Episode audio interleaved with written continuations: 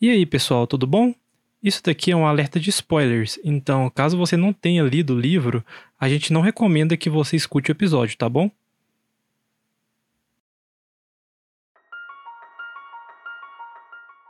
Havia em A Fada Azul a mesma qualidade que me intrigava agora.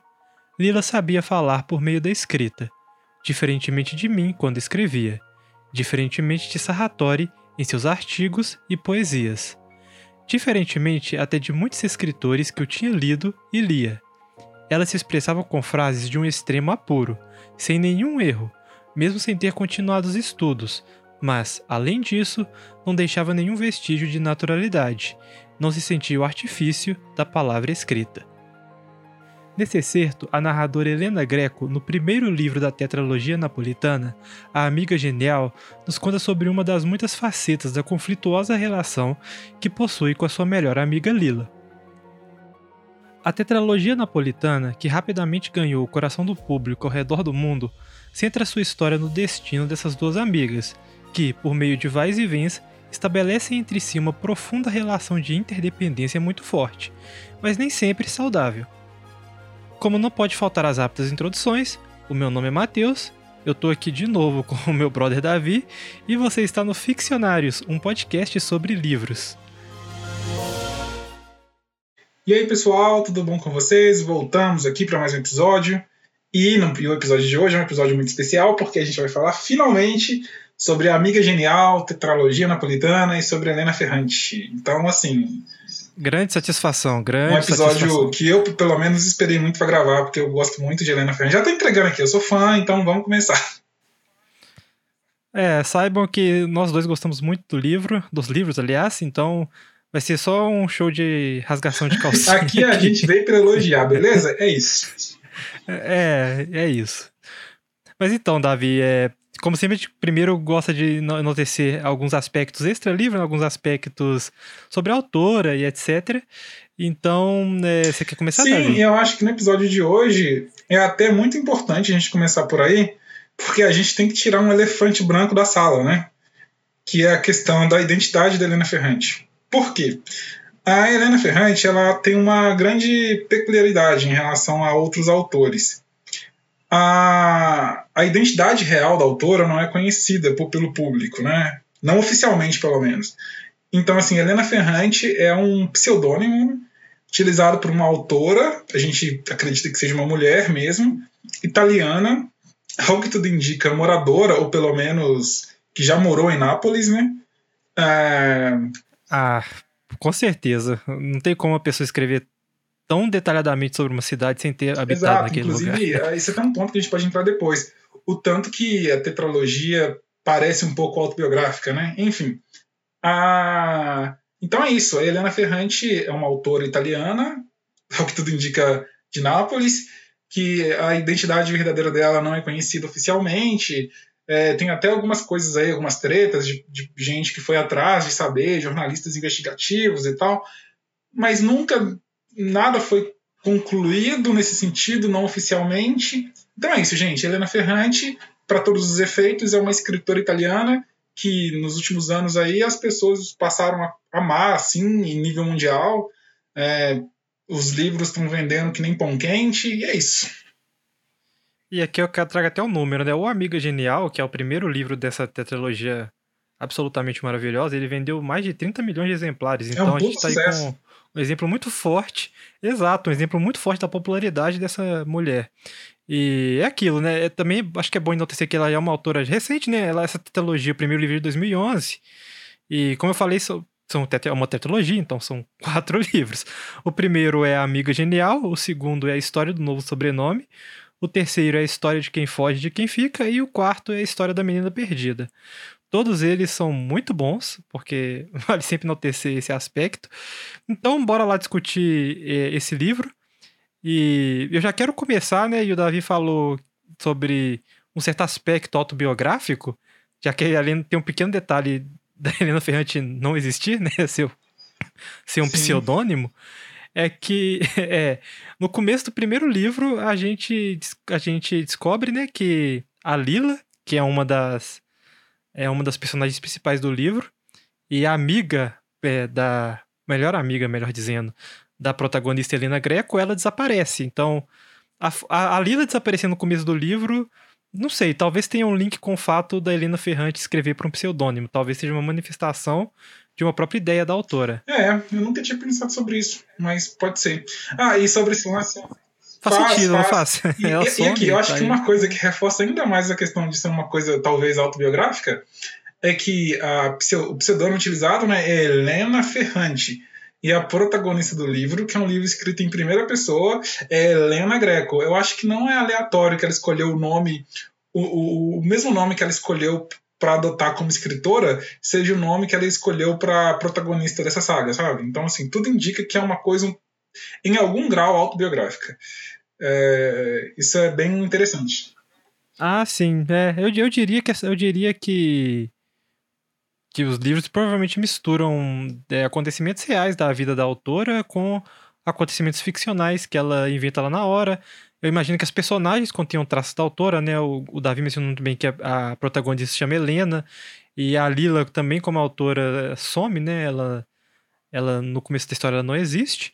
Então eu acho que o livro ele provavelmente mistura, tem uma, deve ter uma certa pitadinha aí de algum lastro na vida real, em certo ponto. Sim. E aí é o seguinte, eu acho que agora que a gente já falou um pouco né, sobre quem é Helena Ferrante e, e como que existe esse mistério sobre ela e, e, que a tetralogia talvez tenha características autobiográficas, a gente pode falar, assim, em linhas gerais, até para a gente né, adentrar e tal na discussão sobre os livros, é, sobre o que é exatamente a história, né, sobre o que trata os livros. Basicamente, eu vou fazer um, um apanhado geral, aí o Matheus vai acrescentando coisas que ele achar necessárias. Mas, basicamente, a gente acompanha a história de duas mulheres desde a infância, né? Começa como duas meninas mesmo, é, de, de assim, novinhas, assim, coisa de tipo, ah, 5, 6 anos, eu acho, né, no começo do livro, né, Matheus? É, eu diria. Tem um tempinho que a gente já leu, mas eu diria que sim. É, elas são, tipo assim, aquela idade que começa a ir pra escola, né? Tipo, e o que, que acontece? Elas são duas garotas vizinhas, assim, elas moram no mesmo bairro. É um bairro periférico lá em Nápoles. É, e, e, e, e, assim, elas vivem. Naque, elas né, nascem naquele período ali pós Segunda Guerra Mundial, ou seja, a Itália estava se reconstruindo, é, a Europa como um todo estava se reconstruindo, havia muita pobreza, então elas são crianças que nascem no contexto de falta de recursos, né? Elas não têm grana, elas são periféricas assim na, na dentro da Itália, tanto que tem até uns trechos muito interessantes depois quando elas começam a ficar adolescentes, né? Elas vão para a cidade e elas têm os, o primeiro impacto de ver gente com mais dinheiro, é bem interessante também. A gente pode falar disso. É, e, e, elas vivem assim, é, elas são garotas periféricas que, que, que vivem num bairro periférico e estão tentando sobreviver. A história é essa. E aí, a partir de então, elas. Eu acho que isso também é um ponto extremamente interessante do livro. Que elas meio que encontram o, o, o estudo e a escrita e as letras como um fio condutor para a vida delas, né? Isso é muito legal, assim, que é o jeito que elas encontram para pelo menos inicialmente, para tentar sair da realidade que elas vivem.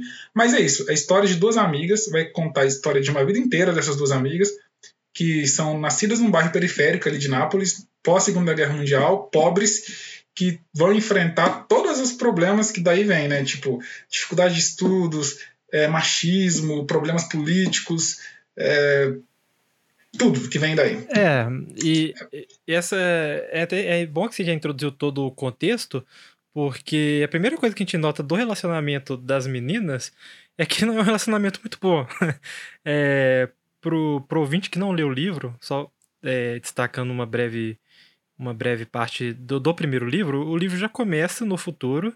É, ou seja, a gente não, não começa imediatamente o livro com elas crianças, a gente começa com, com a protagonista Helena já é uma senhora de idade, já, já, velha, assim, já idosa. Né? E aí o, o filho da amiga dela, o filho da Lila, que é o Genaro, liga pra Helena e fala que a, que a Lila desapareceu. A Lila sumiu, ninguém sabe onde que ela tá e, e fica bem estabelecido que ela fez isso de propósito, porque ela, inclusive, pegou fotos dela que ela tinha é, com a família, etc. Cortou ela das fotos. E essa personagem ela sempre quis sumir, porque no quarto livro, principalmente, acontece uma experiência muito traumática é, na vida dela, que a, ela perde a filha dela, a Tina, é raptada, né? É...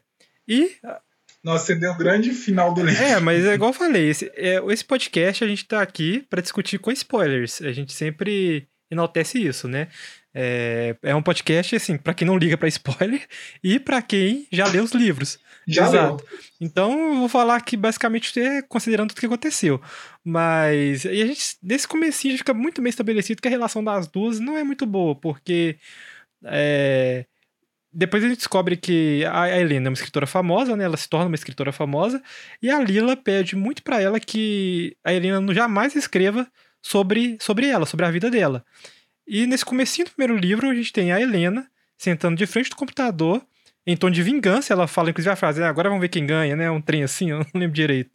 E ela começa a contar toda a história Sim. da Lila. Então, no livro, no livro, é curioso que é um trem meio meio estranho mesmo, que a gente tem a Helena, que é uma escritora, que está escrevendo o livro dentro daquele mundo, mas que também é o livro que a gente vai ler, que é contando a história de vida delas.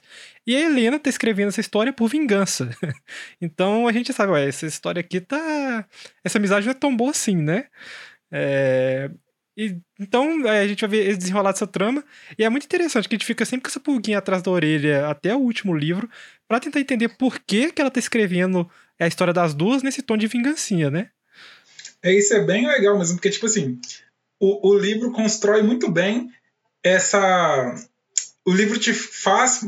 Não sei se constrói, mas o livro te faz ter expectativa de você. Você quer saber como que as coisas chegaram ao ponto que está no. Porque, como o Matheus me explicou, o, o, primeiro capítulo do livro é nos dias atuais, assim, entre aspas, né? Então, que é com a, com a Helena já bem mais velha, já com a carreira de escritora consolidada, é, querendo se vingar da, amiga dela escrevendo um livro sobre a Lila, que sumiu. E aí você fica pensando assim, pô, como que a situação chegou a este ponto, né? E aí, e aí você tem quatro livros para te contar, só que de forma extremamente interessante, porque Helena Ferrante é uma escritora foda. Mas tá, vamos voltar aqui. Eu acho que um, um aspecto técnico que eu acho que, que a Helena Ferrante usou para escrever os livros, que sinceramente, assim, eu acho sensacional. É um problema que eu tenho pessoalmente é, com livros em primeira pessoa, é porque eu muitas vezes eles quebram para mim aquela tem até um nome técnico para isso, Matheus. O pessoal de cinema Quarta parede. Muito, então... Não, é, é, Acho que é verossemelhança, não sei. Ah, tá. É suspensão da descrença. é, suspensão da descrença, é isso. Que é tipo assim, por exemplo, você tá assistindo um filme dos Vingadores, sei lá. Tem um Homem de Ferro, é uma coisa super. Tem um super soldado? São coisas assim, que estão fora da, da realidade. Mas dentro do universo estabelecido pelos Vingadores, por exemplo, faz todo sentido.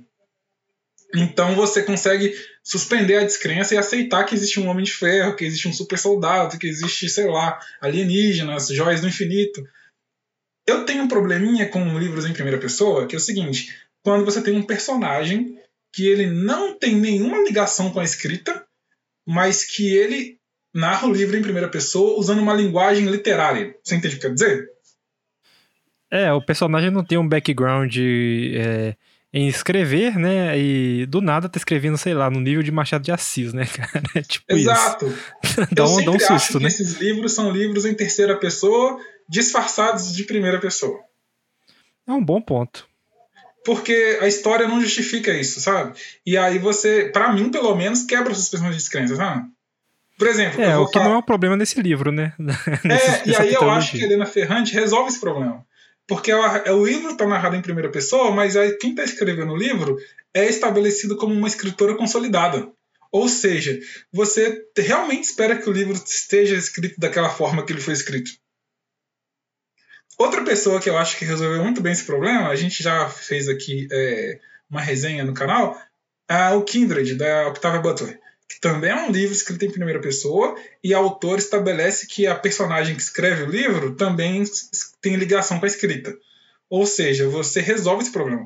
Agora, vou falar, eu não consigo comprar livros onde o protagonista, sei lá, o cara ele é tipo um analfabeto, o protagonista do livro. Ele é uma pessoa que não teve acesso à escrita, não teve acesso à educação, mas mais o texto é escrito como se fosse um machado de aço. Você vai dizer, porra, mano, não consigo. É, assim, eu tenho, eu tenho leves probleminhas com isso daí também, quando eu vejo que acontece, sabe? Mas a gente acaba aceitando, assim, o, essa tetralogia, por exemplo, da, da Helena Ferrante, ela não tem esse problema, porque a protagonista é uma escritora famosa, inclusive, dentro Sim. da história. Mas tem, tem parcialmente esse problema, cara. Você lembra que no livro 2, a gente. É porque acontece no, no livro Aí a gente vai um pouquinho mais pra frente, né? No, no livro 2, é. Acho que a pode misturar os acontecimentos, tá com é, nós, nós, é, exato, nós vamos misturar os acontecimentos aqui, né? Como a gente falou, o objetivo desse podcast é para quem não liga para spoiler, para quem lê, então vamos, vamos, a gente vai entrar aqui sem uma ordem cronológica, mas no livro 2, cara, tem aquela parte lá que no comecinho, né, que a, a Lila, a gente descobre que a, a Lila entregou uma caixa para para Helena e dentro da, dessa caixa de, acho que era de alumínio, estão os cadernos da, da Lila, narrando extensivamente o que aconteceu na vida dela, né? É, e a gente tem. E o que, que a Helena faz com esses cadernos? Ela conta o que aconteceu com a Lila a partir dos cadernos da Lila. E qual que é o meu problema com isso? Dois problemas com isso. Primeiro, que ela joga esses cadernos fora, então é muito pouco crível que ela saberia contar isso tudo de novo, já idosa. Uhum. né? ela, isso é estabelecido que ela joga fora. E segundo, cara, tem um nível de detalhe ali. É, é, como que o cara olhou e etc, que não é condizente. mas assim, é, a gente, a gente aceita, né? Tipo assim, eu aceitei, mas eu tive esse pequeno probleminha com isso daí. Só que, tipo assim, foi um problema tão diminuto na obra que não me incomodou. Na verdade, incomodou, incomodou muito pouco a minha experiência, sabe? Eu meio que anulei esse problema. Mas assim, ele existe, tá ligado? Eu acho que tem duas coisas sobre esse problema aí. Uma coisa é o seguinte, eu acho que isso foi uma estratégia meio, assim, questionável, mas foi uma estratégia que a autora, a Helena Ferrante, usou. Porque ela precisava. Porque o que, que acontece? Tem um período da história que a Lila e a Lenu, que são as protagonistas, elas ficam distantes uma das outras. Elas, elas, elas vivem em locais geograficamente distantes, assim. Então, elas não teriam como saber exatamente o que acontece uma com a outra. Então é, eu acho que a, a, a Helena Ferrante... vai para a faculdade, né? E a Lila fica em Nápoles. Exato. A Helena e, Ferrante isso. usou esse mecanismo dos cadernos da Lila para justificar a Helena Greco, a Lenu, saber contar o que aconteceu. Foi uma justificativa. E eu acho que ela jogar o caderno pela. Ela jogar o caderno é, da, da Lila fora foi outro artifício que ela utilizou. Porque, tipo assim, vamos lá, né? O Matheus mesmo. Por que, que eu acho que ela fez isso? O Matheus mesmo leu no comecinho do podcast é, um trecho do livro que é bem legal, que a Lenu tá falando sobre a escrita da Lila, né? Ela tá falando assim, nossa, mas a Lila escrevia muito bem, ela tinha muita naturalidade no texto dela, a palavra escrita era tinha a mesma fluidez da palavra da palavra falada, e a, e a ou seja, a Lila era uma escritora genial. Só que olha só que coisa engraçada, ela toda vez que ela pode, ela destaca quão genial a Lila era, mas em nenhum momento do livro a gente tem uma amostra da escrita da Lila. Não tem. Nenhum momento. A gente só tem a escrita da Lenu sobre a escrita da Lila, mas a gente não tem a Lila escrevendo. E eu acho que. O que, que acontece? É, o que entra no Ela ponto tinha... que eu acho que vale a gente abrir um parênteses depois, que é o ponto da Lenu não ser uma narradora confiável, né? Exato. Ela tinha que contar pra gente o que aconteceu com a, com a Lila naquele período que elas estavam distantes Aí ela criou esse, esse, esse mecanismo aí dos cadernos para justificar, mas ao mesmo tempo ela tinha que dar um jeito de, de a gente não ter acesso ao texto da Lila. Porque, basicamente, se a Lenu tivesse ficado com, com, com, com o caderno da Lila, por que, que a Lenu simplesmente não, sei lá, transcreveria o caderno, sabe? Ela, então ela vai falar, ah, ela não transcreveu é, o caderno. De certa não, forma, se você for olhar, o... é até meditação, né? Porque rola essa fixação da, da Lenu por parte da Lila, que a gente, não, a gente não sabe se é recíproco, porque, igual a gente falou, a gente tem a história do ponto de vista da Lenu, mas aparentemente é recíproco, as duas são meio que obcecadas uma com a outra. Sim. E, e a Lenu, ela copia coisas da Lila na cara dura, né? Tanto que ela fala que a primeira história dela lá que fez sucesso, ela, a, a Lenu se torna uma escritora de sucesso com com um pequeno conto que ele escreveu pro namorado dela, que era o Pietro Airota, né? E, e ela fala que depois que inconscientemente ela meio que copiou um monte de coisa do, do, do conto que a Lila tinha escrito. Isso meio que sem ver, né? Assim, a gente acha que é meio que sem ver, mas a gente não sabe também, né? Porque não dá pra você confiar na Lenu em, em momento algum nessa história. É, porque, é, isso é até é um ponto bem interessante, né? Como que os personagens são construídos. É, tipo assim, elas são amigas, mas é aquele, aquele amigo assim, amigo, vírgula, né? Porque a Lenu é bem honesta com os sentimentos dela e em vários momentos do livro ela fala que desejava que a Lila estivesse morta. então, é, vai vê-la vai vê-la copiou deliberadamente mesmo, mas na no livro escreveu que era inconsciente, sabe? Não dá pra gente confiar na narração dela, porque é, a gente tá vendo a história do ponto de vista dela. É... A Lenu tinha muito, sei lá, a Lenu tinha muito é, dor de cotovelo com a Lila, né? Ah, total, total. Assim, a relação, assim, a Lila fez coisas com ela que não, são, não foram legais, mas assim, é, do que acho que o, o que a Lenu, eu até comentei isso com, com o Davi off, o que a Lenu fez com a Lila para mim foi pior, porque enquanto a, a, a Lenu realizou todos os sonhos dela, ela conseguiu, por exemplo, e aqui contextualizando o ouvinte que não leu o livro, a, elas sempre queriam sair do bairro onde é que elas moravam, né? É, no livro uma coisa muito forte é essa questão da origem, que elas moravam num lugar muito pobre e violento, que elas sempre quiseram sair de lá, por meio da escrita. E quem realiza todos esses sonhos é só a Lenu. A Lila, ela fica no bairro, ela é forçada a se casar com um cara que. Beleza, não queria, no começo ela queria se casar com esse cara, mas depois o cara se revelou um completo imbecil, para dizer o mínimo, que é o Stefano, né? Uhum. É... E sim, enquanto a, a Lenu realizou todos os sonhos dela, a Lila só se fudeu. A real é essa. E então, assim, e olha que é um livro que está sendo narrado em primeira pessoa pela Lenu, que tá puxando sardinha pro lado dela. E mesmo assim, eu achei que ela foi muito babaca no final de tudo. Sim. E aí, Matheus, acho que a gente pode realmente entrar nesse ponto, né? É, que a, a, a, a Lenu, como narradora, né? Ela meio que sofre da síndrome do Dom Casmurro, né?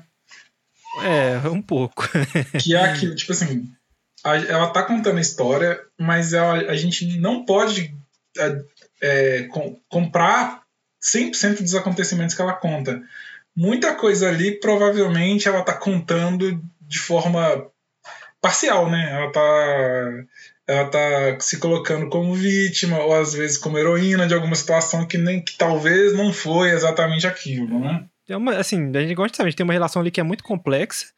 Provavelmente a Lila realmente não foi legal com ela em várias oportunidades. Por exemplo, no segundo livro, naquela parte da praia, Cara, a Lila, sa a Lila sabia que ela gostava do Nino, ela sabia. Essa ela parte sabia. eu fiquei com muita raiva da Lila, cara. É. Essa parte eu fiquei puto com a Lila, cara. Eu falei assim, nossa, Lila, mas pelo amor de Deus, precisava? Não precisava. Não, não precisava. Ela sabia, ela ficou com o cara, entendeu? Foi completamente desnecessário. Pra usar do meme, né? É... mas. Sim, é aquele, aquele dinossaurinho azul. Adoro esse meme. Mas. É, né? É, mas assim, o interessante, cara, é que eu acho que. E aqui já entrando em, em outro ponto. É, é como esses personagens da Helena Ferrante são críveis. Eu acho que eu nunca vi isso em nenhum outro livro. Eu tinha a impressão que eu ia, sei lá, eu ia sair na padaria e encontrar a Lila, sabe? Eu encontrar a Lenu. Porque são personagens tão. Tão, eh, tão, bem, tão bem feitos, tão bem construídos, que você sente que você realmente conhece aqueles personagens. Então, tipo assim, quando eu terminei de ler a tetralogia, eu meio que senti uma ressaca emocional. É, eu senti saudades desses personagens. É, e eu acho que essa qualidade da obra da Helena Ferrante é muito única. Eu nunca vi isso em livro nenhum, pra ser honesto. Não, e aí eu acho que a gente pode entrar em alguns pontos, assim, super interessantes. Primeiro, é, que eu acho que. Eu, quando eu li esses livros, né?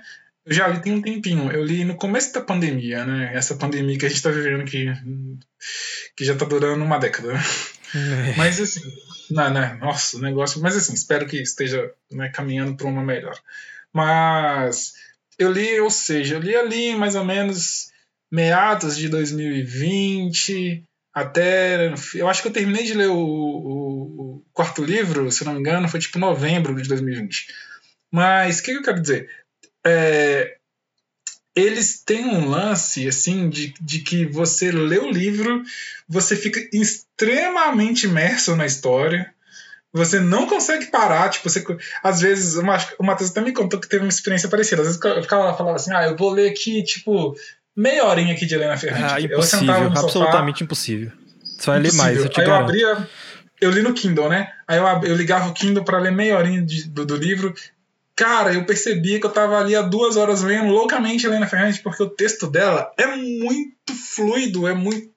Nossa, escreve. Essa mulher escreve bem, viu? Não tem jeito.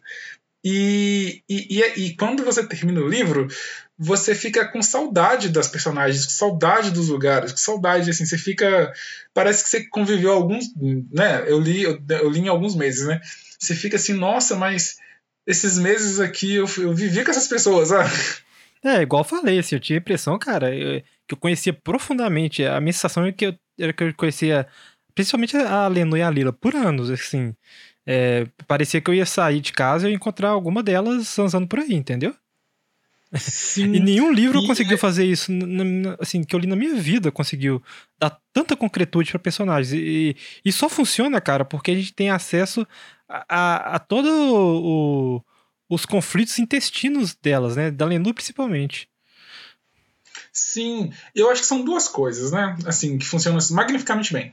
Uma é a questão de que as personagens são muito humanas. Não, não, não tem ninguém bonzinho ali. E também não tem ninguém que é, sei lá, um poço de maldade, sabe? As pessoas são humanos. Tem hora que, tem hora que a Lenu faz coisas muito legais e tem hora que ela é uma escrota. Tem hora que a Lila também faz coisas muito legais e tem hora que a Lila pisa na bola assim, foda. E não só as duas fazem isso, mas todo mundo ali faz isso. Até, sei lá, sei lá, tem um, um, dois personagens que eles são basicamente vilões no livro, né? Que são os irmãos Solar. É, né, esses aí eu acho que não tem nem preto e branco, não, eles só são escroto mesmo. não, sim, sim, mas tem um momento que até os irmãos Solara fazem uma coisa interessante. Assim, dentro do contexto que é ruim, mas ainda assim você sente simpatia por eles.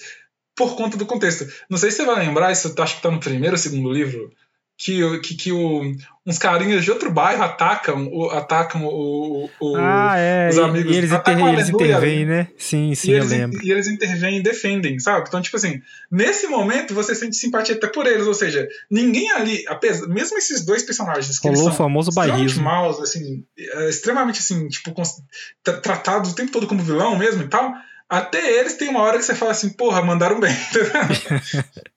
é, assim, nesse do caso deles, bem mais escasso. Tem essa cena, e se eu não me engano, tem aquela aquela cena no finalzinho do livro também, no, no último livro, que quando a, a Tina desaparece, a filha da Lila, eles realmente parece que querem ajudar, saca? Ali no final, dar uma Sim, mão e tal. Parece que, parece que eles realmente são afetados por isso, sabe? É, mas fora isso, esses dois são, eles são assim, né? Escrotos, eles são idiotas, eles são babacas, é, eles são abusados eu sinto que o Solara são aquele tipo de gente que é assim, ó.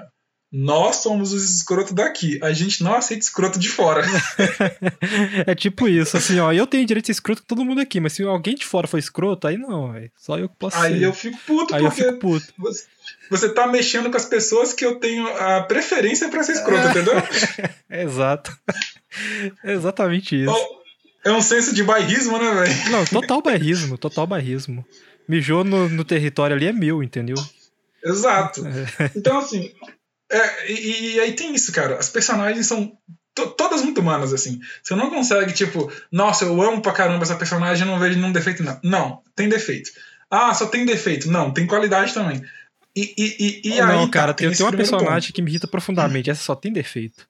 A filha da ah, professora sim. Galiani. Nossa senhora, aquela Nádia. Nossa, essa daí. Meu Deus, é a personagem irritante do começo ao fim. Eu esqueci o nome dela. É Nádia, Nádia Galiani, é a filha da, da professora Nádia, Galiani. Né? Nossa Nádia, senhora, que preguiça. A Nádia é a típica menina criada em apartamento que quer parecer mano, sabe? Nossa. Não, a delação da Lava Jato no final lá do, do último livro foi ridículo, velho. Aquela delato Pasquale.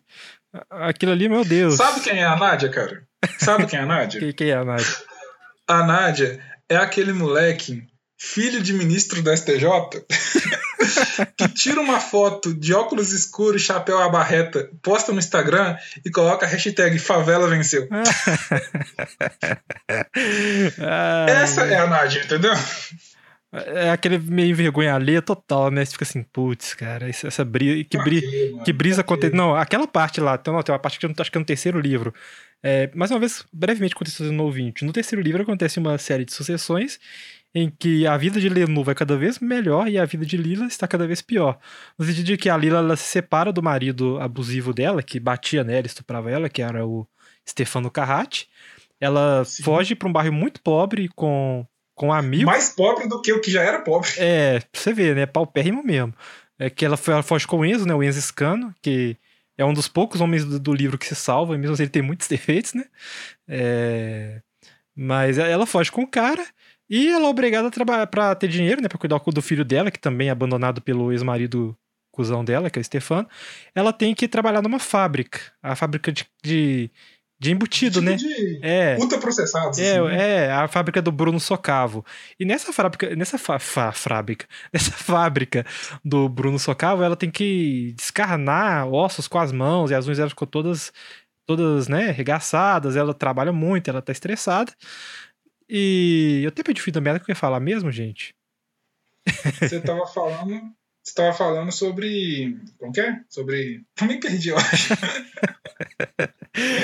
ah, Ah, você velho. tava falando sobre. Você tava falando sobre. Foi uma, breve context- lance- foi uma breve contextualização que eu dei que tava Você ia dar um exemplo de um fato que aconteceu no terceiro livro.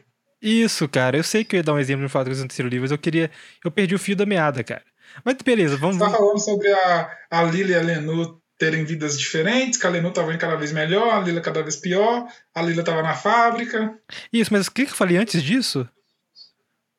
Não lembro também. Ah, beleza, a gente, a gente retorna. A gente, provavelmente a gente vai lembrar, a gente retorna nesse ponto depois. É, é, é, então só finalizar o que eu tava falando, que é outra coisa que eu acho que dá muita veracidade e muita profundidade pros personagens.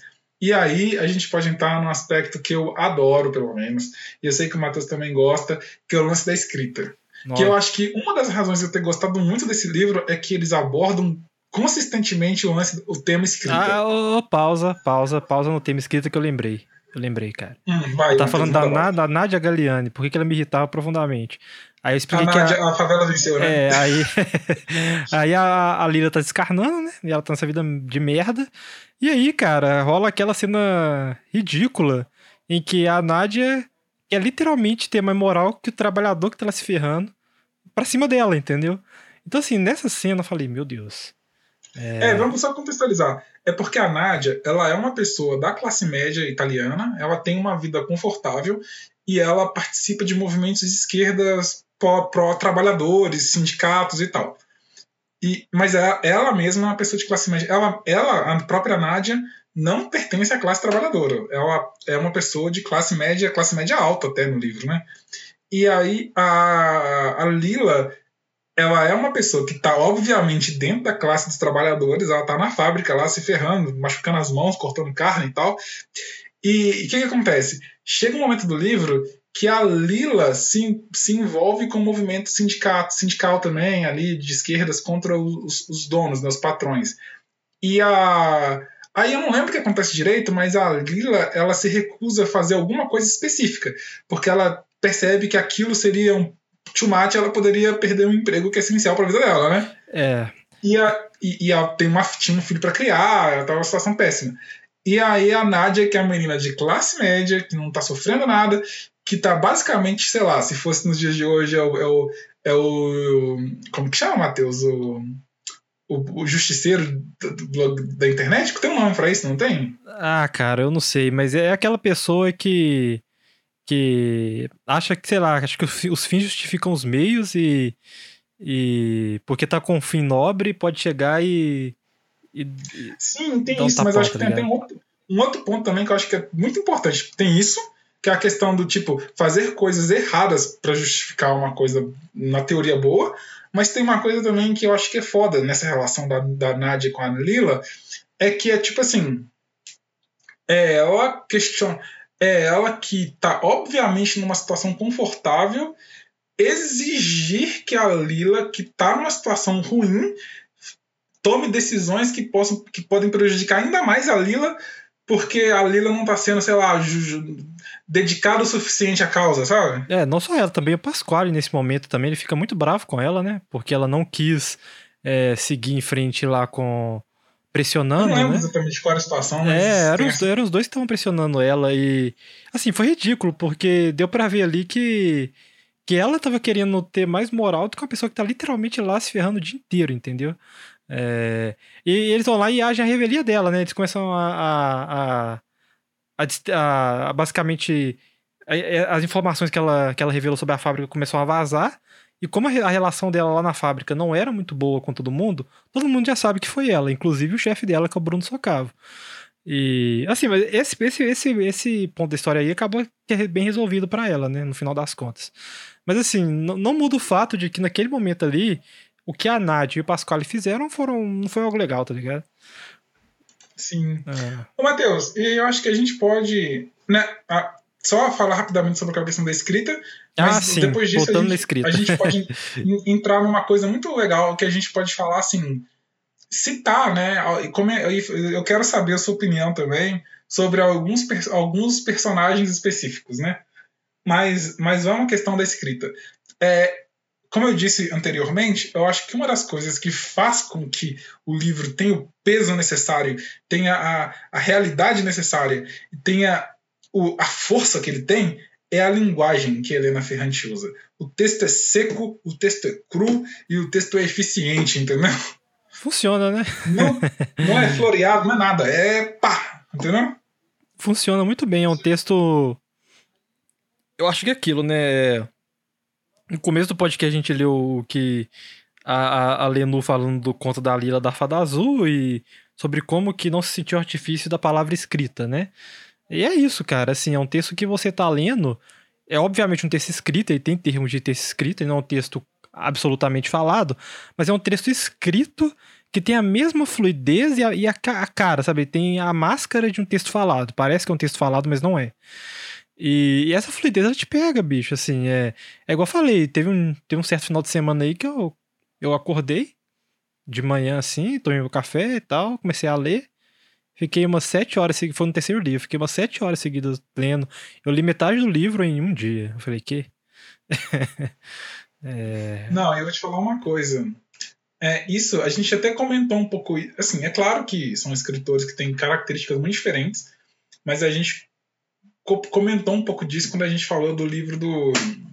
Os livros do Garcia Marques, né? Eu acho que foi até o primeiro episódio né, do podcast, que foi assim, em Solidão. São escritores muito diferentes, mas o que eu quero dizer é o seguinte: Cara, quando você pega um texto e você não consegue largar o texto, e no caso da, da Helena Ferrante especificamente, é um texto que tem uma cara de texto simples, mas na hora que você vai ver as construções que ela está fazendo, você vê que o negócio tem muita técnica ali envolvida, você tem que parar e bater palma e pensar, essa pessoa aqui é uma pessoa que estudou muito isso aqui, tem muita habilidade, tem muito talento envolvido nisso aqui, porque escrever daquele jeito não é, não não é pra qualquer um, não. Não, não é mesmo. Mas é, eu diria que a, a principal qualidade estética do livro tá na escrita dela. É disparado. Sim, e é legal que, que, que o livro ele é muito bem escrito, tem essa, todas as características que a gente está dizendo aqui, mas isso também é um tema do livro, né? É, sim, porque elas estão. É, como rola essa rivalidade entre, entre as duas, e a rivalidade começa desde a escolinha, né? Com com quem era mais inteligente, e, nisso acaba entrando quem escrevia melhor. E no começo é, é aquilo, né? Não dá pra gente confiar na Lenu, mas a Lenu, ela tinha plena convicção que a Lila escrevia melhor do que ela. É... A gente nunca vai saber. A gente nunca vai saber. A gente não é. tem nada da Lila. É, e assim, é tanta, é tanta puxação de saco que a Lenu faz com a Lila, é tanta obsessão, que fica realmente muito difícil confiar nela, sabe? Tipo assim, é, é, é um trick que não é saudável. é, então, tenho, tenho lá a, a, as, minhas, as minhas dúvidas quanto a isso, mas assim, o fato de, de dela ter trazido esse assunto da escrita para dentro da obra é algo muito genial, porque a gente vê, é, inclusive, como que a Lenu vai se pautando na escrita da Lila para cres, crescer ela mesma como escritora, né? Sim. Manolo, Matheus. Ah, Manolo, é que a gente se trata assim. É, Matheus, aqui eu quero que a gente abra, e eu acho importantíssimo esse momento, aquele momento, aqueles cinco minutos que seja, para a gente apenas odiar Nino Sarratori. Nossa senhora. Eu acho que a questão do Nino Sarratori, a gente tem que, a gente tem, tem que falar dele é, é, dentro de um contexto de um tema maior, né, cara? Que é o machismo que é como que ele é retratado nessa obra. Basicamente, sim, mais uma vez, breve sim. contexto para o ouvinte que não leu e não liga para spoilers, o livro pós-segunda guerra mundial, ou seja, Europa em frangalhos, Itália em frangalhos, é, né? Itália que perdeu a guerra com certeza em frangalhos. é, Sim. Início, início da Guerra Fria ali, né? Comunismo em alta, aquela, tudo, aquilo, todo aquele contexto de político, sociopolítico. É, e era um mundo, assim, brutalmente machista. Então, assim, aquelas meninas lá, todas elas, não só a Lila e a Lenu, mas a Sacarme, a Gigliola, que são outras personagens femininas do livro, basicamente elas meio que já sabem que a vida delas vai ser crescer, arrumar um marido, tanto que a Lila se casa com 16 anos, 17? Sim, com 16, ela casa super jovem. Ela Exatamente casa, 16. É, ela casa super jovem. É que crescer, arrumar um marido, se submeter aos abusos do marido, porque o corpo da mulher é, nesse, nesse tempo era muito mais visto como uma propriedade do marido.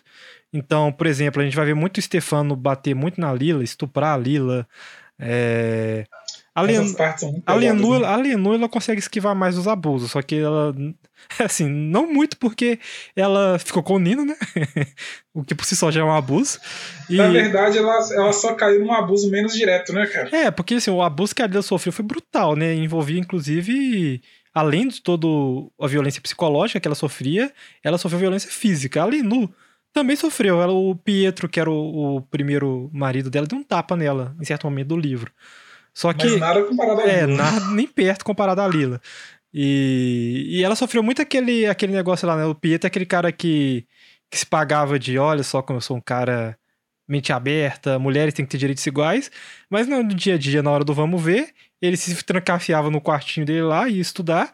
E quem tinha que cuidar da casa era só ela, né? Então, assim. Feminismo, É, vírgula. O, o, o, na verdade, cara, assim, o Pietro é um personagem que me irritou muito. Por quê? Porque. Não, assim, ele também me irritou, mas muito eu diria que não, mas ele me irritou, sim. Não, mas sabe por que o Pietro me irritou?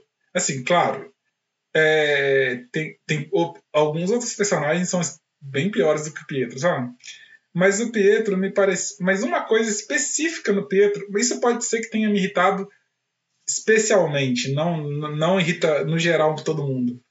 Mas o Pietro me pareceu aquela pessoa que que é meio assim, que, que prefere se desligar do mundo, viver dentro do esqueminha dele, tipo assim, ah, o meu que o Pietro, vamos contextualizar, né? O Pietro ele é um cara de, de classe média alta, é, é, inserido, né? Ele é filho de professores, né? Então, tipo assim, ele é uma pessoa ali que está inserida dentro do contexto da academia, ele é uma pessoa que, sei lá, já, já, já entrou na faculdade sabendo que ele ia fazer doutorado, mestrado e virar professor, sabe? Então ele é um cara, assim, que os pais dele já eram professores, respeitados. E, a, e, a, e aí o Pietro, ele me parece um cara que se recusa a enxergar a realidade porque ele, ele gosta de viver no mundo acadêmico dele lá que ele criou na cabeça dele, sabe? É. E, e, e, esse cara, ele me irritou muito, porque, tipo assim, às vezes você precisava que o cara simplesmente agisse com base na realidade e ele estava agindo com base nos, nas teorias acadêmicas que ele estava estudando, sabe? Você vai assim, nossa, Pietro, pelo amor de Deus, cara, acorda, sabe? Vive. Não, nem isso, né? Eu acho que o que é interessante, e eu acho que o Pietro entra muito nisso, é como que a obra. Ele é teimoso, sabe? É. Teimoso demais. Dema... E sim, muito. Mas o que ele faz genial é que ela vai mostrando os vários tipos é, de como que o machismo pode ser é, exercido, né? A gente tem desde o cara que vai bater e abusar de todas as formas, né? Que é o Stefano, a gente tem o cara que. E também o, o Solara, né? O Michele e o Marcelo. A gente vai ter o Pietro, que, que é esse machismo mais. mais psicológico, né? Sofisticado, de certa é, forma. É, um, é o machismo de de terno e gravata, vamos colocar assim, né? É, é o machismo de sapatênis. É, e meio esquerdomacho também, né? Porque eles pagavam de socialistão. Mas. Exato. É, mas não queria lavar uma não louça. Queria, exato, não queria lavar uma louça. Aí deixava tudo pra ela e ela, assim, ela tinha que cuidar das duas filhas, a Dedé e a Elsa. Ela tinha que limpar a casa e ela ainda tinha que escrever. E ele só tinha o trabalho dele que era estudar e escrever.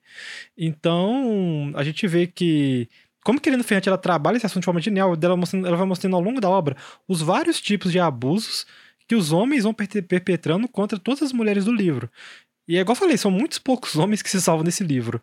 É, eu acho que o Enzo é um deles. É, o Pietro, relativamente, vai, tipo assim, tem seus problemas aí, mas.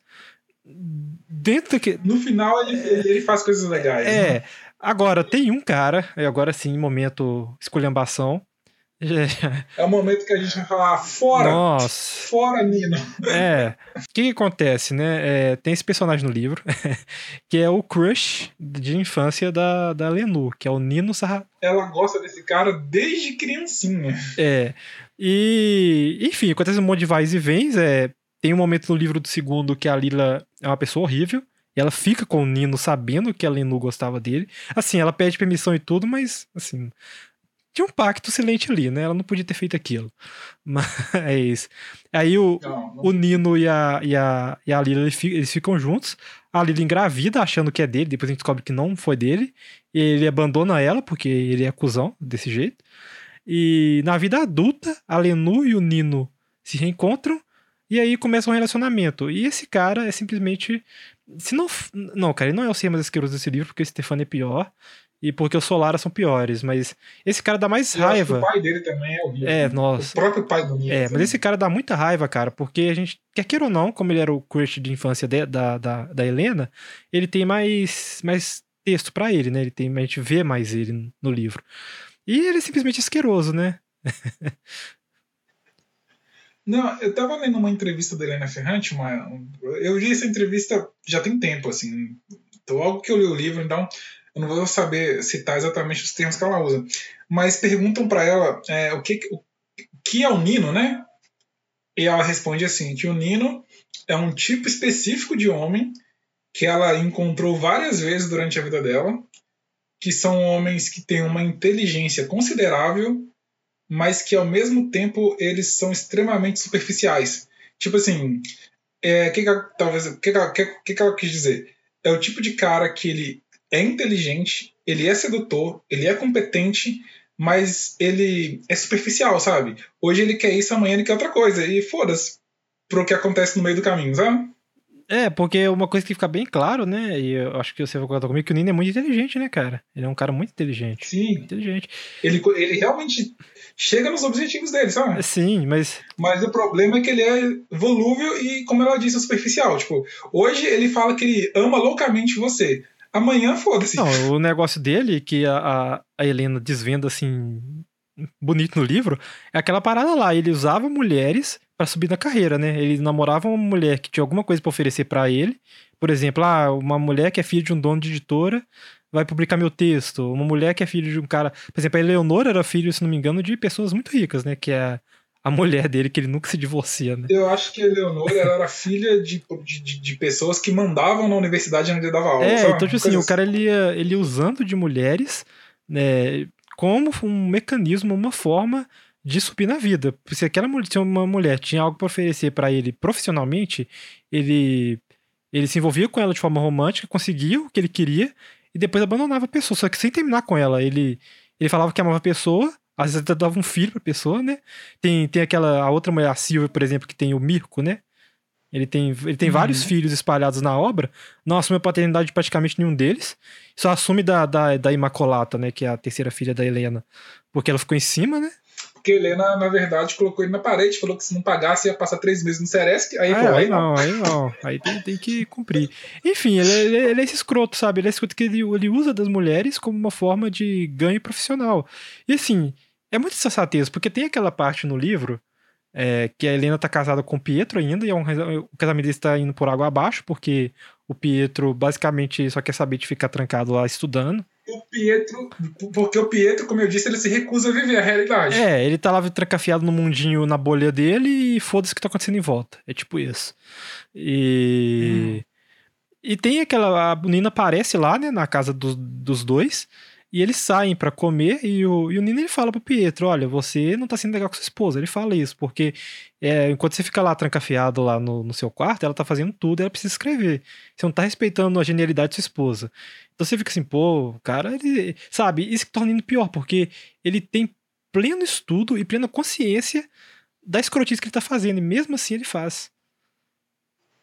Sim, porque na verdade ele só quer na verdade, ele é o cara que ele tá.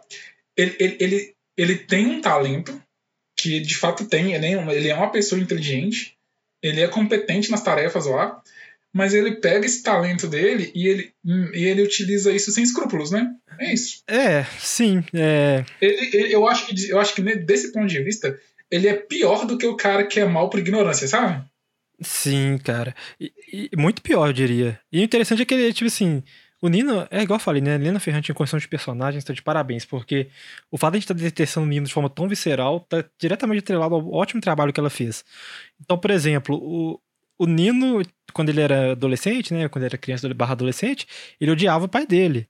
E tem uma, uma parte, uma sessão do. Não sei de que livro, acho que é do segundo livro, do primeiro livro, em que a, a Melina, a louca, que amava o pai do Nino, que ela fica doida, né? Que amava o Donato, ela sai da janela, ela vê o Nino e ela chama, olha, Donato. Aí o Nino fica muito. muito conflituoso, porque a Melina confundiu ele com o pai dele. E ele detestava o pai dele. E. Sim, é, isso, afeta demais, né? É, aí, aí, ele fala, mas você acha, ele vira pra ele fala: Você acha que eu sou parecido com meu pai? Ela fala: Não, acho que isso não tem nada a ver com ele. E depois a gente conclui, na verdade, que o Nini odiava tanto o pai dele porque ele percebeu que ele era igualzinho. ele, era, ele era o pai dele. É... Sim. Então, era quase que uma autonegação, né? É, era tipo assim: você, é, ele se olhava no espelho, ele se olhava no pai dele, ele não gostava do que ele estava vendo. E, e ele então, ele odiava o pai dele e se odiava. Aí depois que ele cresce, ele simplesmente chuta o pau da barraca, fala, foda-se, eu sou igual meu pai, meu pai mesmo. E tô de boa com isso, vou começar a foder todo mundo aí. Todo mundo que quiser. Literalmente, literalmente, né? literalmente, muitas, literalmente vezes. muitas vezes. Vou começar a ferrar com todo mundo aí. E quem, quem tiver algum, alguma coisa para me dar profissionalmente, conte comigo, entendeu? E virou essa, esse ser asqueroso aí do, do livro. É, tanto que o final, a gente tava falando com spoilers e tudo mais, o final do Nino é basicamente assim, ele nessa escalada né, profissional que ele faz aí ao longo da vida dele, ele começa no mundo acadêmico, né? E aí depois ele vai pra política, ele vira, acho que deputado, senador. E cara, ele tá é, no meio do esquemão de corrupção, inclusive, no final do livro. O nome dele é mencionado num monte de é, delação premiada aí do Sérgio Moro aí. É, e depois na Lava Jato lá da Itália ele se fode. Mais ou menos, ele consegue, ele se, ele consegue se livrar no final. Com altos esquemas de corrupção. ele consegue se livrar no final, mas. É, é e no final, o Fera, o Fera mãe do Nino, no final ele meio que acaba bem ainda, sabe? Ele dá a volta por cima pra você ver que o cara, ele não. E, e é mais uma característica do livro que eu acho que imprime uma realidade. Não é porque o cara foi muito mal, muito fé da puta, muito escroto, que necessariamente tem que ter um final ruim. O Nino, ele passou os problemas lá, mas o Nino meio que ele. Ele virou, ele, ele se consolidou como um político influente na Itália e ponto, sabe? E, a, e, e de outra forma, de outro lado também, tem personagens que você gostaria de ter visto com, os, com felizes e essas pessoas não, não ficaram felizes, né? É, muitos, né? É uma personagem que eu fiquei com muita pena. Não sei se você lembra da Gigliola que casou com o Marcelo Solaro. Coitada que a mulher. Nossa, Nossa, a Gigliola teve uma vida horrível. Uma vida horrível. É, o Michel era caidinho pela Lila, né? É, inclusive, ele era tão caído pela Lila. Ele era obcecado Ele também, era tão né? caído pela Lila que, que quando viu que não ia rolar com ela, ficou com o Alfonso, que meio que se ele, o Alfonso, né, ele, ele, ele fala, né, que ele o seu trabalho ficar parecido com a Lila, então ele preferia ficar com a sombra da Lila, que era representada pelo Alfonso, do que com a mulher dele, né? Então, ele queria, ele, nossa, isso, isso, é bem bem twisted, né, né, cara? Você fica assim, caralho. Isso é bem pesado, na verdade, né? É, pois é. Não, só, e assim, e aí a gente pode entrar talvez naquilo que é o spoiler do livro pesado, mas a gente já deu esse spoiler mesmo, que assim, cara, eu fiquei muito triste com o que acontece com a Lila, sabe? Porque a Lila é uma personagem que tem vários problemas, mas tipo, ela faz várias coisas. Quer dizer, a gente também não sabe, né? Porque é, é, é, é a Lenu contando, né? Mas assim, a Lila tem vários problemas, mas eu não eu fiquei querendo que a Lila tivesse um final um pouco mais feliz, porque ela sofre muito, sabe? Ela passa por muitos problemas. E o final da Lila, cara, é devastador, assim, devastador. É um soco no estômago, sabe? É, é igual, é igual eu falei, assim, até falei disso anteriormente, que eu acho meio foda, porque a, a Helena, né, a narradora, ela sempre tenta puxar pelo, pela proporcionalidade, né? Parece que quando você tá lendo assim, parece que existe uma simetria entre as duas, mas não é simétrico. Quem se ferrou tudo no final foi a Lila. Tudo. Não, e a Lila tem. A, e no final ela toma uma ferrada suprema, que não tem como superar, entendeu? É, assim, é, ela perdeu a única coisa que dava que dava algum arrimo emocional forte para ela, que era a Tina, né? A, a filha dela, que é sequestrada. E é... o contexto que ela some também é horrível. É. Então, assim. É... E a gente vê então, né, a decadência de, dessa personagem, que só se ferra na história toda, porque a Lila queria sair de Nápoles, ela não sai de Nápoles. Então, inclusive o nome do terceiro livro na história de quem foge de quem fica, né? Por exemplo, a Lenu fugiu, história de quem foge, e a parte dela é a história de quem fica, né? Ela ficou no bairro. É, é, é legal, cara, isso que você falou é legal. Os títulos são muito bem dados, né? Ó, bom demais. Quando você lê o título, você acha que parece uma coisa meio boba. Mas na hora que você lê, lê o livro, você percebe que o título é muito bem dado. É, no final do livro você costuma entender os títulos, né? Acho que tava, é, inclusive do, tem algo muito interessante no primeiro livro, né? Que você lê o livro inteiro achando. chama Amiga Genial. E como a, a Lenu tem essa síndrome de inferioridade em relação à Lila, a gente fica o livro inteiro achando que a amiga genial é a Lila. E no final do, do livro, a gente tem um diálogo entre as duas em que a Lila fala que a Lenu é, é a amiga genial dela e que ela deveria ultrapassar todo mundo, né? Homens e mulheres. Então. Esse diálogo é, é muito bom, né? É muito bom, porque dá aquela mini explosão de cabeça, fica assim, uou, wow, era ela que era amiga genial. Quem diria? Não esperava por isso. Que a Lila fala, né? Você tem que estudar. Ah, e, a, e acho que ela não responde, né? Ah, eu vou fazer o melhor que eu posso. Aí a Lila fala, não, você não vai fazer o melhor do que pode, você vai ser a, a melhor de todas, né? Do que melhor do que homens e mulheres, né? Porque você é a minha amiga genial, né, velho? É muito foda esse diálogo. Isso, e todos os títulos né, fazem sentido, porque o, o segundo livro, História do Novo Sobrenome, é porque a, a Lila se casa com o Stefano, né, Stefano Carrache, ela pega, o sobrenome, ela pega o sobrenome Carrache e passa a ter nojo desse sobrenome. Então, é a história do novo sobrenome. No final, ela, ela consegue voltar a ser Lila Cerulo, né? Rafaela Cerulo, no caso. É, história de quem foge de quem fica, porque a Lenu fugiu e ela ficou, e história da menina perdida, porque a Lila perdeu a filha dela. Então, os títulos são é muito pesado. bem dados. É, Não, que, é, assim, que, é pesado. E que eu acho que a gente só pode abordar essa questão da perda da, da Tina. É, o que, que, acontece? Ao longo da história, a Lila passa por várias experiências ruins. Ela fica extremamente desgostosa com a vida. Extremamente desgostosa com a, filha, com a vida. Ela tem um filho, o Genaro, que é um filho que ela tinha altas expectativas e que depois decepcionou bastante ela assim, e tal. E aí, no, mais pro final da história, ela tem uma segunda filha, né? Que é uma filha assim, que quando ela tem, o Genaro já tá grandinho, né? Já acho que quando ela, essa menina, quando a Tina nasce, o Genaro já é adolescente adulto, assim, né, Matheus? É, tem tipo uns 16 barra 18 anos por aí, tá ligado? É, o Genaro é, já tá, né, quase praticamente adulto. E aí, essa essa segunda filha da Nina, da Lila, ela meio que vira tipo a razão de vida da Lila, porque ela ela demonstra-se tão genial quanto a própria Lila, sabe? É uma, é uma criança, assim, super ativa, super... Assim, o livro demonstra que ela é muito fofinha, muito inteligente, né, Matheus? E, e, e, que ela, e que ela é super...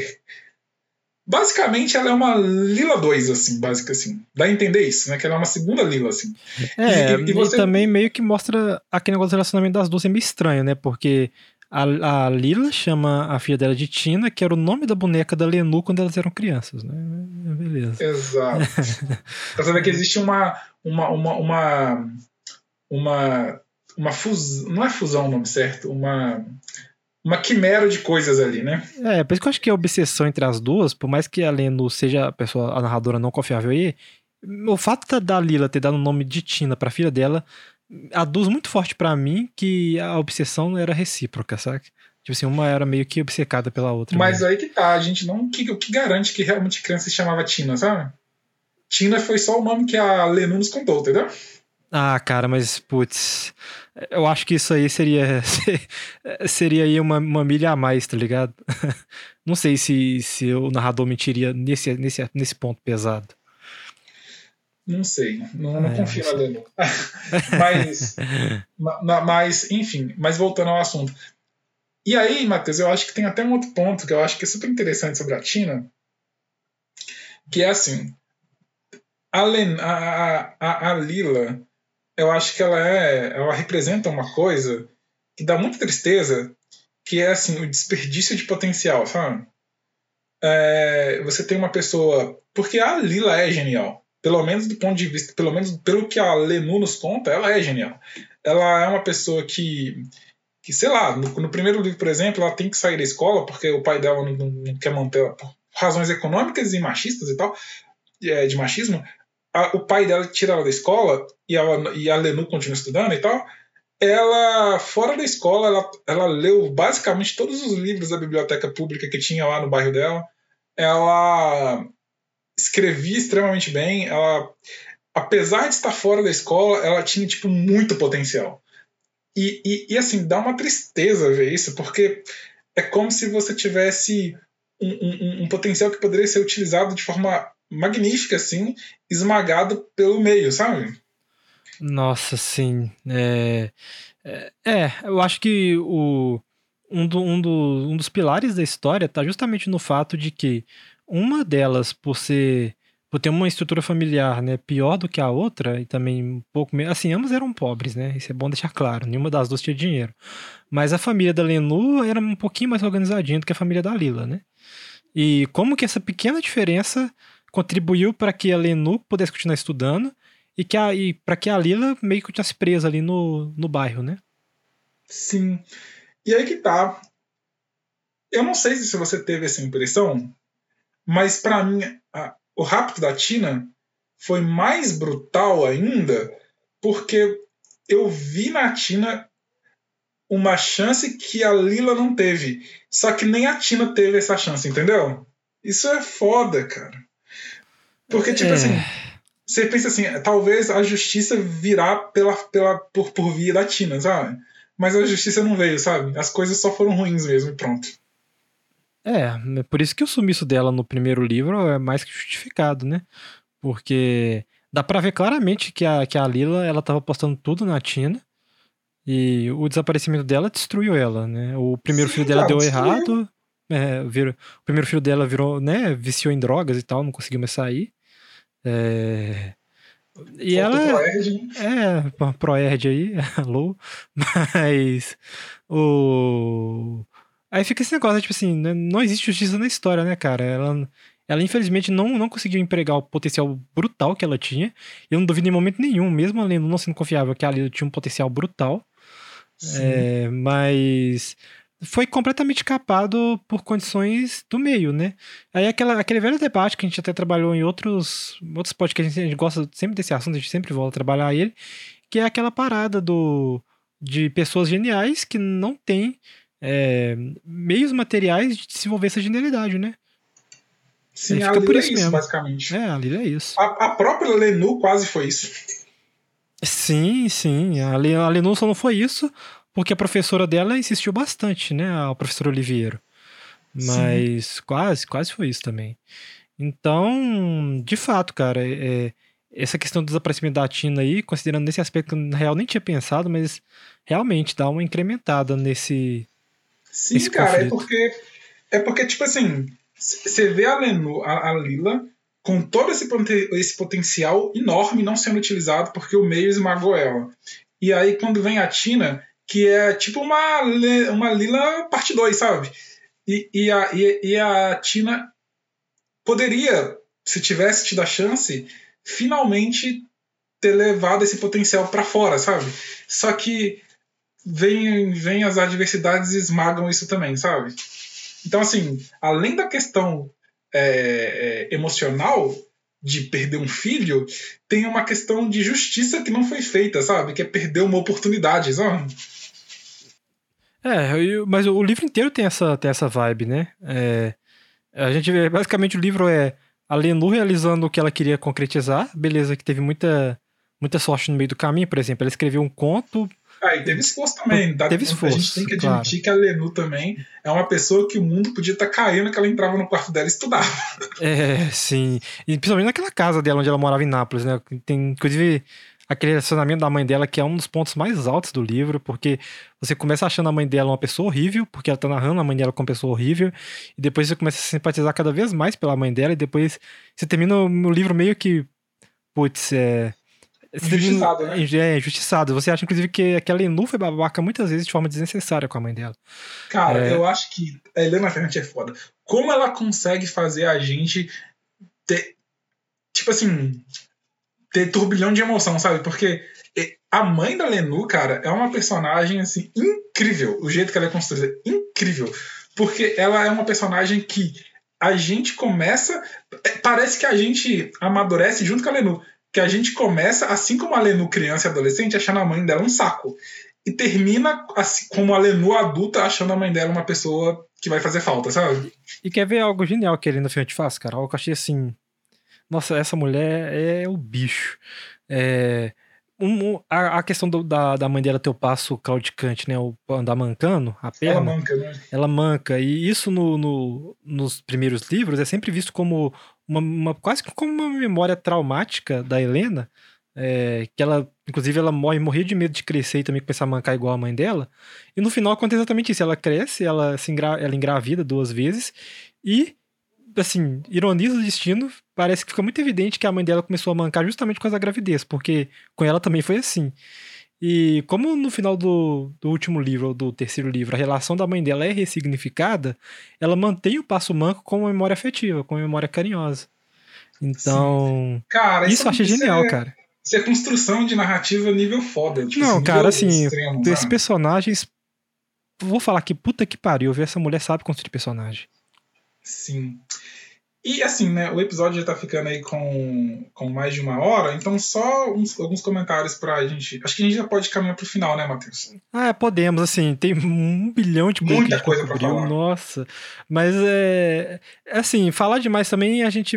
Que tem gente que escuta a gente que provavelmente não leu o livro. Falar de. tá bom que a gente deu. Nossa. Ah, a gente deu muito spoiler pro- no, no- no livro, mas, É. cara, isso não tira nada da graça do que é ler o livro, cara. Porque parte da graça de ler Helena Ferrante não é, é exatamente os acontecimentos, mas é a narrativa que ela faz, sabe? É muito mais importante do, do que acontece em termos de acontecimentos, até porque não são livros muito cheios de bom, bom, informações bombásticas e tal. Inclusive, eu sei, eu sei que muita gente acha o primeiro livro muito arrastado. E pra muita gente é o pior dos, dos livros. Eu gostei É. pra caramba do primeiro. Ah, cara, eu, acho gostei pra caramba ela, também. Ela já me pegou de cara pela linguagem, sabe? Sim. Mas assim, é, não é um livro com grandes acontecimentos, sabe? É, tem, tem seus grandes acontecimentos, como por exemplo o desaparecimento da Tina, etc. Mas não é um livro que, que se escora é, naquele hábito, por exemplo, que tem muito em série, sempre tem um acontecimento bombástico pra servir de cliffhanger, sabe? Não, não, não vai, não, ele não é estruturado pra funcionar dessa forma. Então tipo, tem não problema. tem alienígenas invadindo a Terra cada fim de semana, sabe? É, exato. Então, assim, você pode ler tranquilamente, mesmo sabendo de todos os spoilers, que é uma leitura muito boa e garantida. Você não vai se arrepender de forma alguma. Tem até um lance em literatura, um lance que eu já ouvi falar, que tem gente que fala assim, que não existe não existe, existe o conceito de spoiler em literatura. Porque livros não são exatamente acontecimentos, livros são experiências, sabe? É, mas se for usar esse, esse, esse conceito aí pra tudo, você vai usar pra qualquer coisa. Filme também é experiência, série também é experiência. É, esse comentário, na verdade, é um pouco da galera querendo puxar uma sardinha pra literatura. Porque como se livros fossem uma arte superior. E aí não é. Ah, livro não é. putz. Inclusive tem um livro, cara, que eu detesto. Aí, ó. Vou tacar o fandom de um cara muito famoso agora. É, Talvez um dia esse podcast tenha muitos ouvintes e eu seria atacado. Fica aqui Se registrado. prepare, Matheus. Pode Ó. ser que daqui a alguns anos você simplesmente descubra que estão te xingando muito no Twitter. É. Vem, vem, vem em mim, twitteiros, mas Fahrenheit 751, eu acho, do Ray Bradbury. Que livro chato, cara. Que livro ruim. Mas assim. Inclusive, a gente pode gravar um episódio sobre ele. E é, é livro ruim porque o autor ele tem toda essa vibe de olha só como eu sou superior porque eu leio livros. Não, É. não, você não é superior porque você lê livros. Livros é só É. mais uma, um mídia, uma mídia de consumo de conteúdo, é isso. É, sim, mas. eu- aí, tipo assim, eu li esse livro do Ray Bradbury, eu sei que é um livro famoso, eu sei que o pessoal ama, eu sei que ele tem todo um charmezinho na proposta principal dele, que eu não vou falar aqui pra evitar dar spoiler pro Davi. Que Eu nem sei o que é. eventualmente vai. É um livro de ficção científica, cara. O Ray Bradbury ele escreveu vários bons livros nesse. Assim, eu só li esse, e minha experiência foi tão ruim que eu não quis ler mais nada dele. Mas dizem que esse cara é muito bom. E aqui eu tô cutucando um fandom aí. Que É, talvez A exista. gente também tentou se ler Fundação do Asimov e não curtiu, né? Tem isso também. É, tem assim, eu li o primeiro livro inteiro. O Davi não conseguiu passar do primeiro livro, seu fraco. Cara, não, eu não consegui, eu não consegui nem terminar o primeiro do Fundação, cara. Me desculpa, chato demais. Me desculpa, me desculpa. Eu li o primeiro livro, é, eu gostei de algumas coisas, Mas o que não me pegou não foi nem a história do Fundação, porque a história eu achei boa, eu achei uma boa história. O que me pegou foi o fato. Não, o tema é interessantíssimo, É, mas. é, ué, O que eu vale. não curti foi o estilo de escrita. Eu não, assim, a escrita do Asimov não, não entrou em mim. Mas, ok, assim, vai ser um livro que talvez eu dê uma segunda chance no futuro pros outros dois, porque eu fiquei legitimamente curioso em conhecer a história. Então, é muito diferente do Ray Bradbury, cara, porque o Ray Bradbury eu efetivamente não gostei de nada do livro. É, não gostei da forma nem do conteúdo. O Asimov eu gostei do conteúdo, mas não gostei da forma. Faz parte. Mas. Por exemplo, a gente leu o Só é para Todos, que o conteúdo é meio problemático, mas a forma é maravilhosa. É, a forma facilita bastante, né? Mas. É, é isso, até perdi o fio da meada, cara. Mas. Não, você estava falando. ah, não sei o que você está falando, na Não verdade. A gente foi emendando. A gente foi abrindo parênteses dentro de Aí parênteses. chegamos, chegamos aqui, mas é, enfim. Ah, não, você estava falando que algumas pessoas acham o primeiro livro da Ana Ferrante Ah, arrastado. sim, cara. As pessoas acham o meu líder ali no Ferrante arrastado. Eu não tive esse problema, mas eu te garanto, se você não gostar do primeiro livro, é muito difícil você não, não gostar dos outros, porque o jeito como essa história evolui é simplesmente sensacional. Ah, e aqui vai uma dica, né? A HBO está adaptando, ela é Amiga Genial, te- a tetralogia napolitana, na verdade. Né? O nome da série é Amiga Genial, mas está adaptando não só o primeiro, está adaptando a série inteira para TV. Tá, eu ainda não assisti, mas a galera tá falando que tá extremamente bem feito. A produção é toda italiana, ou seja, os atores são italianos, a- a- o diretor, todo mundo ali é da Itália mesmo a galera tá falando que tá ficando muito bem feito. Eu acho que já deve ter umas, umas duas ou três temporadas aí prontas. Se você achar, por acaso, que, que o livro tá ruim de acompanhar, vê a série pelo menos, cara, porque a história é muito boa. De fato. Mas eu acho que. Mas aqui, vou dizer, acho que vale a pena ler o livro, Ó, sim. pequenas polêmicas. Eu não gostei muito do casting da série. Porque, por exemplo, o Solara, né? Eles são descritos como bonitões e tal. E, putz, cara, eles pegaram. Assim, é, lá vai eu atacar possivelmente outro fandom, mas o ator que faz o Michele Solara, meu rapaz, eu achei ele feio. Com boa. Ah, Matheus, eu sou sommelier de, Ó, vou- não, cara, assim, é uma, é uma série. de atores. é, é uma italianos. série. Eles têm um casting. Eu li o livro com a minha imaginação, né? Como todos os leitores de livros fazem. Você imaginava o Solara com queixo quadradão. É, né, mas não só bonitão. Solara, sabe? Eu vi muito casting assim que eu não gostei. É, efetivamente, sabe? Porque eu imaginava os personagens na minha cabeça completamente diferentes. Mas isso faz parte, porque é, em qualquer adaptação esse fenômeno estranho vai acontecer. Porque quando a gente tá lendo esse- e a Helena Ferrante não é de descrever minuciosamente características físicas, né? Só quando precisa. é, a gente meio que preenche essas lacunas na nossa imaginação. Então faz parte, tá muito diferente. Mas assim, tem uns casts na série igual esse do Michele Solara que tá simplesmente o oposto que tá dizendo no livro. Porque o, dão a entender que os, os Solara são bonitões. E, e eu não curti nada o ator que, escolheram pra fazer o Michele. Eu nem vi o do Marcelo, pra ser honesto. Ou tem dois personagens que eu acho que o casting ficou muito bom. Assim, que eu acho que o casting correspondeu à minha imaginação, assim. Eu achei a Lila bem parecida com o que eu tinha imaginado dela. A Helena não tanto, mas a Lila eu, eu achei que ficou bem parecido com o que eu tinha imaginado, assim. E eu achei que outro cara que correspondeu foi justamente o Nino.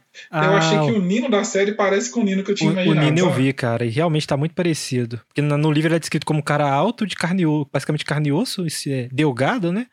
E na. É, mas com aquela, que- aquele lance de ser meio descolado, assim, Isso, eu vi, eu também achei muito parecido. Também achei muito parecido. Foi o único cast, assim, que eu gostei Eu muito. achei que o... Eu achei que o Nino e a Lila ficaram muito bons. Eu achei que a Helena ficou médio, tipo, poderia ter sido um. Mas é, tá bem aceitável a Helena, sim, a, a atriz que faz. Agora, de fato, tá, o, o Solara tá ruim mesmo. Não, não, não, não tem como defender aquele, o casting deles, não.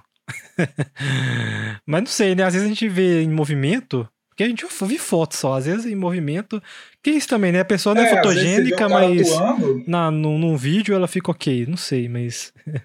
Não, e outra coisa também, velho. Às vezes você vê o cara atuando e o cara, te- o cara consegue te comprar com a atuação, velho. Às vezes. É, eu acho que o mais importante de um ator que faça o, o Solar, aqueles, principalmente o Michelle, né? É que o cara tem que ser odiável. Assim, que olhar pra cara dele e falar, eu não gosto desse cara. Tipo o Joffrey no Game of Thrones. Você olha, pra, você olha pro cara e fala, Exato, tem eu não gosto desse cara, eu não gosto desse cara. Mas acho que a gente pode fechar aqui o podcast, né? Eu só queria fechar aqui propondo um pequeno exercício pro meu amigo Davi. Top 4. Ai, top 4.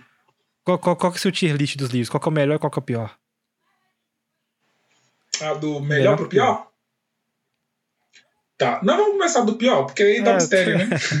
Se o cara quiser pular até o Ó, final e acabar descobrindo o melhor primeiro, ele vai fazer, mas tanto faz, mas vai lá. Ó, eu acho que o que eu menos gostei, o que eu achei. Por incrível que pareça, tem muita gente que odeia o primeiro, que não gosta do primeiro. Que eu menos gostei foi o ter segundo livro. Eu achei. Não, não, minto, minto, minto, minto. minto segundo geralmente é favorito. O que eu menos gostei foi. Não, não, é, o, o segundo é ótimo. O que eu menos gostei foi o terceiro livro eu, o história do quem, do quem, de quem foge e quem fica. Eu achei ele um pouquinho arrastado em relação aos demais. No final acontece coisas impactantes e ele fica ótimo, mas eu fiquei um tempinho. É porque o segundo livro, o terceiro livro é o livro meio que, que da depressão de Helena, né? Então ele é lento mesmo, mas ele é. É, ele é lento porque tem uma função narrativa claro. para ele ser lento, né? Não é lento de graça, Exato. né? Então. É, e deixa isso claro o, quando eu digo que ele é ruim, ele é ruim. Ele não é ruim como livro. Ele é um pouco menos melhor do que os outros, entendeu? Ele é, ele é menos bom. Tipo isso. tá, aí tem. Aí eu acho que tá. Quarto lugar eu coloco ele. Em, em, em quarto lugar eu coloco ele. Em terceiro lugar eu coloco o primeiro. O primeiro livro eu, eu gosto mais, eu gosto mais dele do que do, do terceiro. Mas realmente eu acho que os outros são superiores. Em segundo lugar, eu coloco o segundo, que eu gosto muito. O segundo livro é bem bom. Mas em primeiro lugar, eu gostei muito do fechamento, sabe? Eu acho que o último livro, História da Menina Perdida, é o meu predileto, assim. É, interessante o tier list, porque geralmente o pessoal que lê, assim, pelo que eu vi por cima, né, é total evidência anedótica aqui, é, o História do Novo Sobrenome eu, eu preferi da galera, né, que é o segundo livro. Ele é o meu segundo preferido. É. E eu, geralmente o menos preferido é o primeiro livro, que é o Amigo Genial. Igual eu falei, muita gente tem restrições com ele, porque acha que ele é um livro muito lento. É... O meu tier list. Eu gosto mais dele do que do terceiro. É, é, sim. O meu, o meu tier list, cara, é um tier list mais diferentão do que os demais, porque eu, eu gosto muito do primeiro, então. Calma lá, vamos, vamos por partes. Eu, o meu. Pra mim, o meu. Começa pelo que você menos o que gosta. eu menos gosto é o que a galera mais gosta, é o segundo livro. É, eu não. Assim, é igual. Polêmico. Polêmico, polêmico. Mas é, é, igual aquele esquema que o Davi falou. Não é que o livro é ruim, ele só é menos bom do que os outros. O meu problema com o segundo livro é que ele é muito, mas muito abarrotado de informação. Ele só te dá porrada o tempo inteiro. É, ele, ele, é frenético, ele não para. Ele não, a Helena Ferrante não conhecia o conceito de freio nesse livro. Então, como no final tá até meio confuso, eu terminei de ler e falei, nossa, eu tô tendo dificuldade de organizar os acontecimentos. É, isso me deu uma pegada para mim, sabe? Mas assim, livro foda. É foda, é muito bom. Ele, é, ele não para, né? É. Depois, para mim, o terceiro livro fica em terceiro lugar, né? O História de Quem Foge de Quem Fica.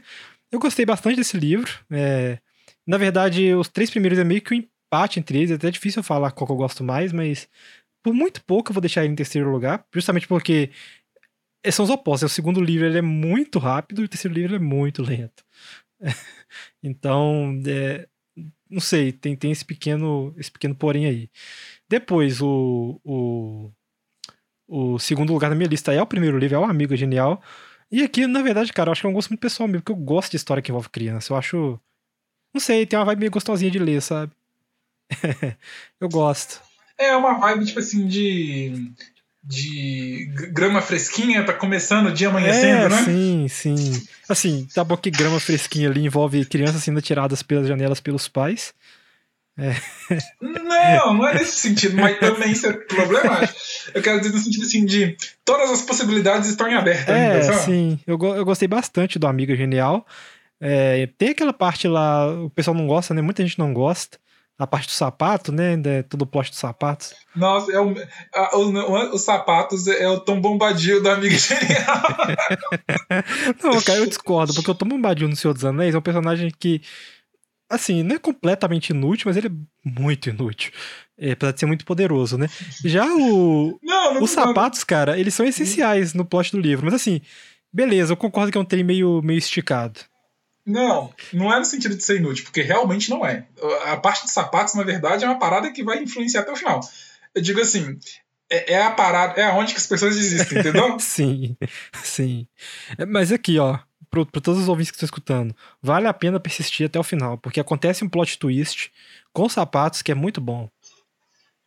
Os sapatos Aí, ó, a gente deu aqui galera. um milhão de spoilers, mas isso eu não vou dar. Quem não leu, ó, sapatos. Cara, se estiver lendo sobre sapato, saiba, é importante, é importante. É importante. E pro meu livro favorito também é o último, acho que a história da menina perdida é sensacional. A forma como ele terminou com a Lenu recebendo as bonecas que, que elas tinham perdido no começo do primeiro livro é muito bom. E. E é uma coisa muito, muito simbólica, assim, e, e problemática da relação delas. Quer dizer que a Lila fez a Lenu ir na casa do Aquile a Lila fez a Lenu sentir luto pela perca da boneca, mas a Lila tinha essas bonecas. Sim. E, e, e, e, é bizarro, porque, tipo assim, se você for ver, olha só como o destino é algo engraçado. O Dom Aquile deu dinheiro para elas, porque achou que o Alfonso, que, que era o filho. É, sim, que o Alfonso roubava, porque ao longo da história revela que o Alfonso. Eu não sei bem, assim, qual é a descrição dele, se ele é gay ou se ele é uma mulher trans, né? Ela, no caso, é uma mulher trans. Assim, não fica muito claro qual que ah, ele não é um é, homem ele não é um homem hétero, isso, é, isso, isso é evidente. É, enfim, o Dom Aquile, que é o pai dele, achou que o, achou que o Alfonso, o A Alfonso, né, tinha pegado as bonecas e, e deu dinheiro para as meninas comprarem novas bonecas. E, e eles pegaram esse dinheiro e compraram um romance, que era Mulherzinhas. E a partir daí que nasce nelas o sonho de se tornar escritora, né? De o sonho de ganhar a vida escrevendo romances. Que é o sonho que só Lenu se, se acaba concretizando. Então, cara, dá pra gente dizer que tudo que a Lenu conquistou na história inteira teve a fagulha lá atrás, quando a Lila resolveu jogar essas bonecas lá no porão e esconder elas da, da Lenu, né? Sim, sim. A, a, a, é, é, é, meio que o ato. É, é, como se a Lenu tiver, é como se a Lila no final do livro estivesse falando assim: foi isso aqui que começou e isso aqui vai terminar, entendeu? Sim, sim. Ela, ela, quando ela devolve é... as bonecas, ela tá fechando um ciclo, sabe? É, ela tá fechando um ciclo e basicamente tá pra, também tá falando pra Lenor, olha, é, tudo que você fez e tudo que eu fiz tá entrelaçado nesse evento específico, entendeu? Que eu tinha controle sobre esse evento. Exato. Então, de certa contas... forma, pode, pode ser visto até como um ato escroto da, da Lila, entendeu? Tipo assim, você me feriu porque no quarto livro, antes da, antes da Lenu é, publicar os livros que a gente está lendo, né? Os livros da tetralogia napolitana, que vão ser publicados dentro, dentro do mundo da obra também. Ela já publicou uma história anterior sobre a Lila. É... E essa história machuca muito a Lila. A Lila não queria que ela publicasse nada que envolvesse ela. Então, de certa forma, pode ser a Lila se vingando da Lenu também, mostrando: olha, eu tinha o controle naquela situação. Tá aqui as bonecas. É a Lila falando: olha, Lenu, é não é só você que tem. Não é só você que sabe fazer maldades. é, foi uma, pode ter sido uma retaliação ali, né? Então, assim. Não, é, eu acho que mais ainda. É bem interessante. É, é, é, é, é, a, é Lila virando pro Leno e falando pro Leno assim: sabe o que aconteceu? Sabe você? Foi, fui eu que criei, entendeu? Sim. E assim, de certa forma, dá pra, dá pra defender vai, esse ponto de vista, porque tem uma hora, a Lenu sempre, a Lila sempre estimulou a Lenu a continuar os estudos, né? Inclusive, no segundo livro oferece a casa dela para ela estudar, porque ela não conseguia estudar na casa tumultuada dela, né? Com a mãe, já tinha vários problemas com a mãe, a gente já comentou aqui, etc. É... A Lila tem uma hora que ela compra material para ela, a Lila sempre essa estimulou a, a, a Lenor. Essa parte é muito boa, né? Que, que, a Lenor fala assim que, ela, que, que é, na teoria a, a Lila ofereceu a casa para estudar, mas na prática elas passavam a tarde conversando e comendo pão com salame, né? Bem italiano, né, cara? Quem nunca, né? Quem nunca? Vou estudar pra caramba hoje. Passei a tarde conversando e comendo pão com salame. História da minha vida. Então, de todos nós, né? mas, mas é, assim, essa questão das bonecas aí é bem aberta, na verdade, porque a gente não nem se foi a Lila que mandou pra ela, né? Assim, 90% de chance que foi, mas é aquilo, né? Aquele 1% ali, aqueles 10% ali, a gente não sabe.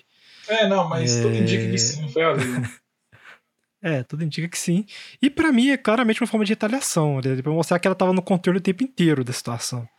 É... é pra, então você, pra gente ver, né, que a relação das duas realmente é uma amizade vírgula, né? Total. É, é aqui, mas, basicamente, eu, eu entendi a Lila falando assim pra Lenu.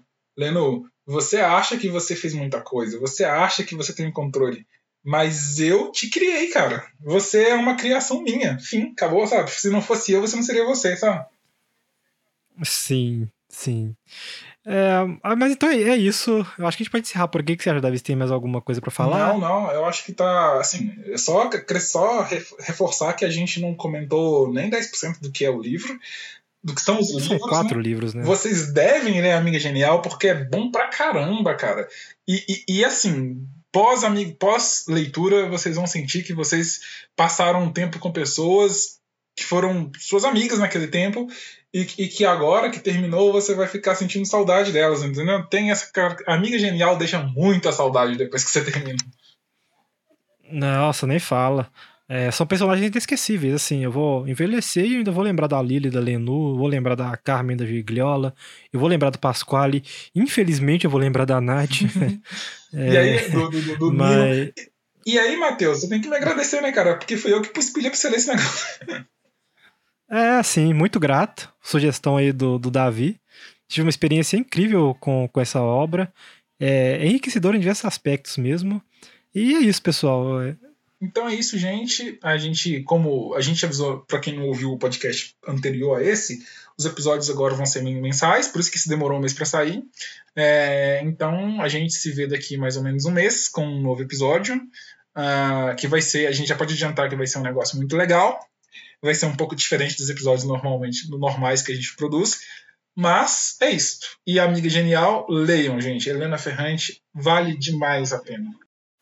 Ah, eu acho que a gente já pode até falar qual livro que é, porque se a pessoa quiser ler o livro com a gente, ela já vai chegar no podcast ah, já pode falar? Então vou falar. É, eu acho que, eu acho que a gente tem que transformar isso num, num hábito, inclusive, porque facilita, né? Porque como é um podcast de livro e livro tem que ler, às vezes a pessoa ela fala, pô, ficcionários estão lendo, eu vou ler também. E aí a gente colabora aí pro crescimento, a difusão ah, da literatura no, Brasil. Pode no Brasil. Brasa, Matheus. A gente vai é. ler os. Vamos lá, a gente vai ler Os Miseráveis, do Victor Hugo.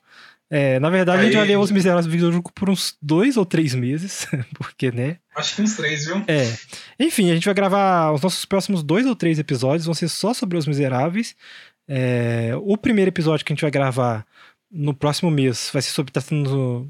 A gente não decidiu certinho, mas vai ser tratando sobre os dois primeiros sublivros, dá pra gente falar essa expressão? Porque o livro é. Os dois primeiros tomos, É, talvez, o né? livro é dividido em vários, em vários tomos, então a gente vai ler os dois primeiros tomos no próximo episódio. São cinco tomos no total. Isso. É, então, se você ouvinte quiser nos acompanhar aí e ler também para já escutar esse podcast é, é, já com informação, seja bem-vindo. Nossas portas estão abertas. E é isso. Então é isso. A gente vai. A gente vai no primeiro episódio falar sobre o livro 1, que é o livro Fantini, e o livro 2, que é o livro Cosette. É, é, é, o plano, pelo menos, né? Falar desses dois livros. E aí a gente vai dividir mais ou menos dois livros por episódio. No final, talvez a gente coloque um brinde lá, a gente vai ver um brinde assim. Um, a gente vai encaixar um livro ali complementar. A gente está discutindo isso ainda, se vai rolar ou não. Mas, basicamente, galera, os próximos dois, três meses de podcast ser, vão, vão ser todos dedicados a Vitor Hugo e os Miseráveis. Se você já leu Os Miseráveis, ou se você tem interesse de ler, ou se você é fã do musical, qualquer coisa relacionada aos Miseráveis, acho que você vai gostar, acho que vocês vão gostar bastante do que vai acontecer nos próximos meses aí, dentro do Ficcionários. Então é isso. Eu gostaria de agradecer mais uma vez quem compartilha nossos episódios e pedir para você compartilhar se você gostar do nosso trabalho. É... E até o próximo episódio. Até, galera. Um abraço e até o próximo mês com o próximo episódio.